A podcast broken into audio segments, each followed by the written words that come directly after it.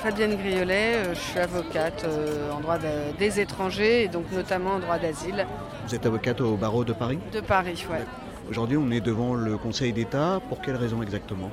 Alors, le lieu du Conseil d'État euh, a été choisi parce qu'on attend un avis du Conseil d'État et la date parce que c'est aujourd'hui que le projet de loi Asile et Immigration est présenté au Conseil des ministres, à la fameuse loi Colomb. Très synthétiquement, l'esprit de cette loi en quelques mots l'esprit de cette loi, la première chose, c'est quand même un petit peu l'hypocrisie, parce que c'est essayer de vendre le fait qu'on va accélérer les procédures pour protéger, euh, là je parle sur la question de l'asile, les demandeurs d'asile, alors qu'il ne s'agit pas du tout de ça.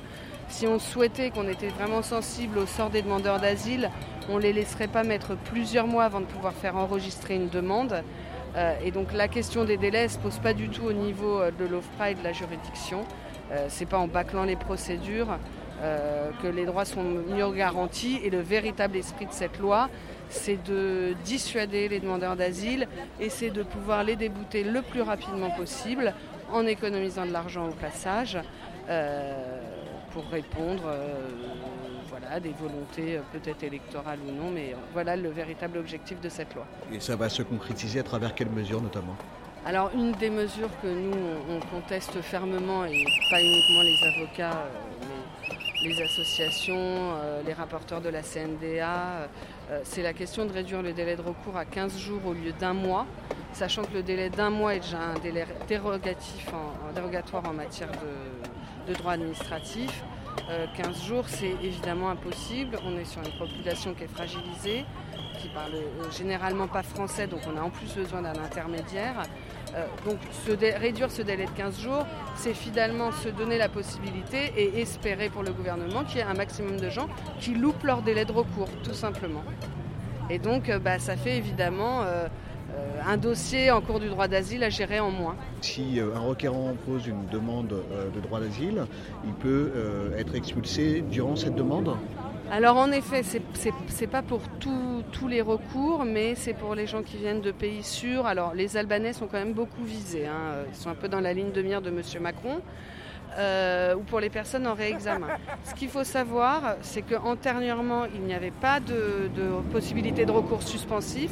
La France a été condamnée par la Cour européenne des droits de l'homme. Il y a une loi qui a rétabli ce recours, la possibilité d'un recours suspensif. Et là, bah, finalement, on se dit, ah, bah, tiens, on va refaire une nouvelle loi pour revenir euh, des années euh, avant, et notamment avant la condamnation de la Cour européenne des droits de l'homme.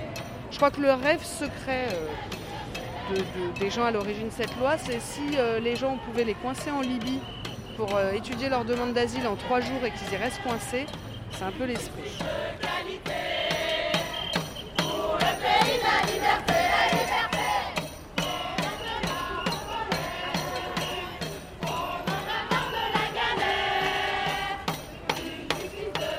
Je m'appelle euh, Edna, donc j'ai 37 ans et je suis rapporteur à la Cour nationale d'asile depuis 3 euh, ans. Donc la CNDA, la CNDA qui est en grève depuis plusieurs jours maintenant Oui, tout à fait. Nous sommes en grève depuis 9 euh, jours aujourd'hui, donc dans le cadre du projet de loi d'asile qui est examiné aujourd'hui en Conseil des ministres, mais également pour faire valoir nos revendications salariales, notamment en termes de charges de travail et de conditions de travail plus généralement nous avons une norme qui est de 325 dossiers euh, par an, ce qui fait à peu près euh, de 2 ou 3 euh, dossiers par jour. Des, dossiers type syrien, afghan et autres, ça peut nous prendre des heures et voire des jours. Donc on veut que ces éléments soient pris en compte par la direction, par le gouvernement, pour avoir une politique de l'asile et une justice vraiment efficiente pour les requérants ils ne le sont pas actuellement? Si, mais euh, on pense qu'on peut euh, améliorer euh, les choses. Actuellement, la, cadence est vraiment infernale et le projet de loi va renforcer cette tendance. Et en même temps, est-ce que ça ne va pas dans le sens du demandeur d'asile, justement, de raccourcir ces délais quand on sait qu'ils sont dans des situations particulièrement précaires pour pouvoir les intégrer plus rapidement à des processus d'intégration? Alors dit comme ça, effectivement, ça paraît euh, euh, très bien, mais il faut euh, systématiquement regarder les mesures concrètes qui sont proposées. Réduire les délais, oui, c'est bien, mais est-ce qu'on va vers une justice de qualité? La cadence, le, rythme qui est imposé à l'ensemble des structures qui interviennent en, droit d'asile n'est pas gérable pour aussi bien pour l'OFPRA, pour la CNDA, pour les avocats, pour les requérants qui n'auront pas le temps euh, de préparer au mieux leur dossier euh, pour faire entendre leurs craintes, leurs persécutions en cas de retour euh, dans, leur pays.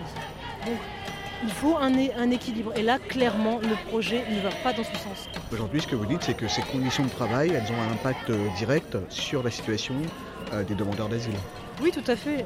si le projet est, voté tel quel, nous aboutirons très certainement à des chiffres satisfaisants pour euh, le gouvernement, euh, mais pour les, requérants et tous les professionnels, nous considérons que nous n'aurons pas rendu euh, des décisions de, qualité et dignes d'un pays tel que la France, qui est une terre d'asile.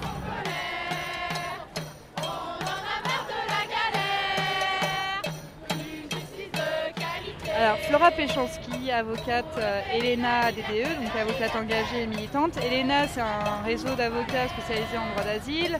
ADDE, avocat euh, de défense des étrangers. On est plus de 400 avocats sur toute la France à défendre le droit des étrangers de manière beaucoup plus euh, large que l'asile. On est devant le Conseil d'État qui a quand même rendu un avis qui est très favorable à, très favorable à, notre, euh, à nos revendications. C'est-à-dire que pour lui, c'est euh, une énième réforme. On n'a pas fait le bilan euh, des, dernières réformes de la loi 2015 ou de la loi 2016 qui déjà voilà, portaient atteinte à l'exercice de la défense et du droit d'asile. Aujourd'hui, on prend encore au nez une loi qui porte atteinte directement euh, à l'exercice de la défense, au droit de la défense, à l'accès au juge et euh, qui euh, est plutôt de nature répressive, à favoriser l'enfermement dans des délais, beaucoup plus longs pour, pour les étrangers sans papier. Là, c'est comme, c'est, comme la lasagne, on, en fait des euh, des couches et des couches. Euh, et, là, c'est une énième couche et on n'en tire en plus aucun bilan. C'est-à-dire que euh, voilà, les, deux dernières lois, on n'en a pas encore tiré les conséquences, alors que ces deux dernières lois, et notamment la loi de 2015, avaient mis en place le juge unique. Première entorse au droit d'asile où on sent vraiment que c'est une justice d'exception puisqu'on porte atteinte au principe de collégialité. Euh, procédure accélérée, donc euh, des procédures avec des délais extrêmement courts. Et là, euh, cette énième réforme touche encore à l'exercice du droit de la défense, puisqu'on aura des délais de 15 jours, alors que le citoyen lambda a deux mois pour exercer un droit au recours. Donc deux mois, aujourd'hui un mois et demain 15 jours. Euh, on sent vraiment que c'est euh, ben, des, les demandeurs d'asile qui sont des publics vulnérables, fragilisés, sont euh, encore plus fragilisés dans l'exercice de leurs droits. Ça va changer aussi quelque chose, vous, dans votre façon de travailler notamment Déjà, depuis, depuis deux ans, on a radicalement changé. C'est-à-dire que nous, on est pris en étau. Aujourd'hui, on n'est plus en mesure d'exercer les droits de la défense de manière pleine et entière. Il faut savoir qu'un demandeur d'asile, c'est quelqu'un qui a fui des persécutions, euh, il y a des suivis psychologiques à mettre en place.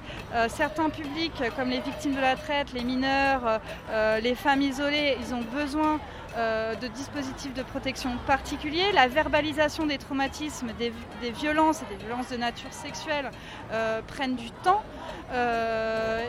faire venir des, papiers, des documents de preuve de persécution, des motifs de persécution, donc l'engagement politique, l'orientation sociale, ça met du temps de les faire venir du pays d'origine. Et ben finalement, tout ce travail-là euh, ben, ne va pas être fait ou, va le faire de manière expéditive. Donc nous, les avocats, on a deux solutions aujourd'hui soit accepter de faire une défense au rabais, soit dire non, se révolter et se mettre en grève.